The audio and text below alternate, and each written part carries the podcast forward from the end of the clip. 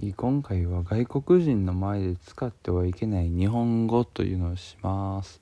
はいこれはみんな知ってると思いますね。えー、まあいろいろあるんですけど僕が今まで経験した中でおおちょっとそれはあかんやろみたいなあったんでちょっと伝えたいと思います。えー、まずですねジャージポーチ。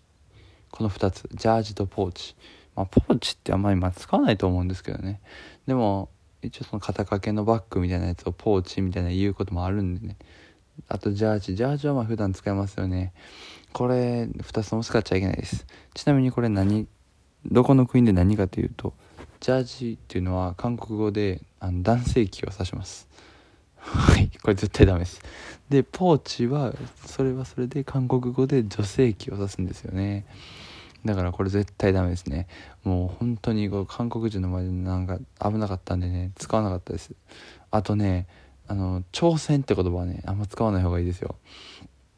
なぜかというとあの昔日本人日本が韓国朝鮮半島を支配してた時にあの彼らをこう別称する用語でこう朝鮮人っていうね言葉があったと思うんですよ。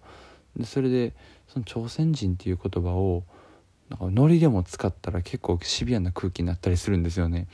で別に僕としてはそんなつもりもなくてなんかただあのあ俺挑戦します挑戦しますみたいなふざけて言ってたらなんか後で友達がちっちゃい声で「なんかあれどういうこと?」みたいなちょっと半分怒られた感じになってちょっとお前みんな変な感じやったで言われてで後で確認したらそういうことやったらしいんでやっぱりこう朝鮮っていう言葉を朝鮮って向こうの人ね日本語わからなかったら発音もわからないですしだからそこ気ぃつけてくださいね。朝で今出てきた朝鮮ジャージポーチ。これ絶対ダメです。はい次ですね。コチュ。あの韓国語ちょっとやりだした人とかがあの唐辛子をそのまま直訳して「コチュくださいコチュコチュ」って言いまくる人がおるんですけどこれも気をつけてください。あのコチュという言葉は韓国語でこれも 男性器を指す時に使われます。うんこういうの多いですね本当に。だからねもうこれも例えばなんかそれやったら普通にあの韓国の人にこう「This is」なんか「It」なんか「This please」みたいな感じでこう片言の、ね、英語で言ってもいいですしあとはなんかえー、ちゃんと勉強してプルコチュっていうその青唐辛子ね普通の長いやつ。あれとコチュカルってその、えー、唐辛子の粉一味とか七味とかそういう時に使うんですけどそういう形で使う方がいいです。こっちこっちってむやみに言い過ぎるとなんかちょっとあこいつ怪しいなってなるんでねやめた方がいいですね。あとこれたまにね関西人で多いのがちょちょちょちょってちょっとちょっとちょっとちょちょちょちょってあこれねまた「ちょ」っていうのがなんかこれもあの男性器を指す言葉なんですよ。多すぎでしょこういう言葉、まあ、僕はちょっと友達とこういうしょうもないことをねいろいろ下ネタとかそういう悪口とかでやっぱ外国語って覚えていくんでそういうので覚えちゃうんですよね。だからまあ使わない方がいいですね。結構出てきましたね。ほとんど男性器指す言葉ばっかりなんですけどね。はい、こういうことがあるんでねやっぱり気をつけてください。で逆にあのこれ外国人こんなん言うてるけど日本語やったら危ないよっていう言葉もあるんですけどね。こんなんとかも例えばスペイン語で何々したいとか何々が欲しいっていう時にキエロキエロなんとかキエロなんとかっていうねキエロは文頭につけるんですよ。でもこれ日本の字の前で言いまくってたらちょっと変なやつですよね。あキエロキエロ言うてるわってなっちゃうんで、まあ、勘違いしないでください。あと韓国語であのもっこりって言葉があります。なんか今日こんな話ばっかっすね。なんでやろ。うん。このもっこりはあの首飾りって意味なんですよね。だからネックレスとかにももっこりって使う人もおるしなんかそのミサンが勾玉みたいななんかこう昔の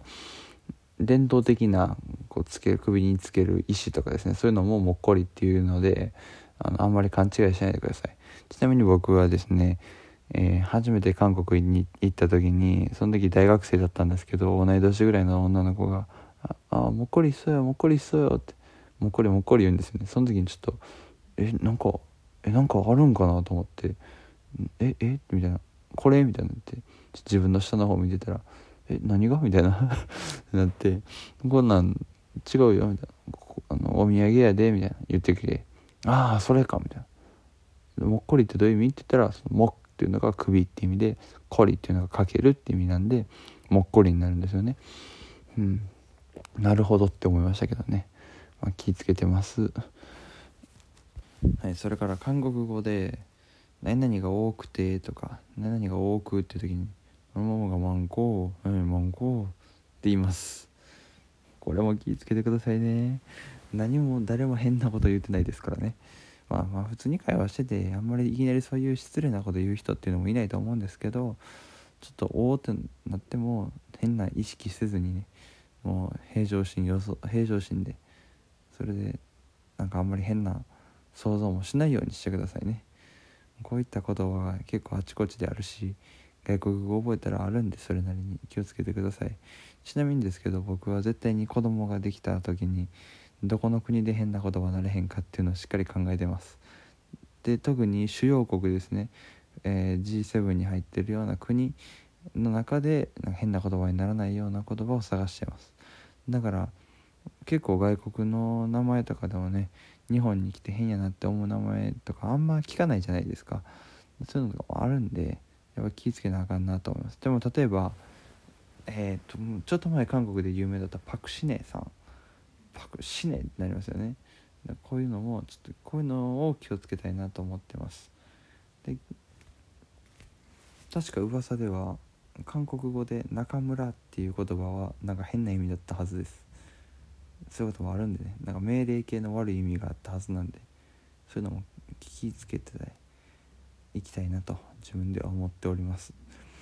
これ皆さんもねもし、まあ、今後ももっとこうグローバル化っていうのは広がっていくと思うのであのそうですね最低今のところベトナムポルトガル、えー、スペイン英語圏ぐらいの中で変な言葉にならなかったらあと中国ですねならなかったらいいなと思ってますね。でちなみにですけど僕のラジオネームレオですけどこれレオレオってこれ2つつなげるとあのベトナム語でえー、っとこう女性器を愛撫する言葉になるんですよね。またまたって感じですよね。だからね気ぃつけないといけないんですよ。これもだからレオでやってますけどよくベトナム人から「レオレオ」って言ってたらあこれちょっとまずい言葉やなって思った方がいいですね。こんなんばっかりですねほんまに。今日はこんな回ですよ本当にもう。皆さん夜中に聞いてくださいねこれ。いや夜じゃないとこういう楽しいこういうこと楽しめないです昼に忙しい時に聞いてても楽しめないで寝る前に聞いてくださいこれ。はいお願いします。は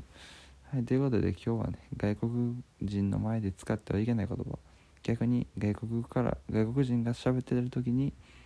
日本人が勘違いしてはいけない言葉の紹介でした。ありがとうございました。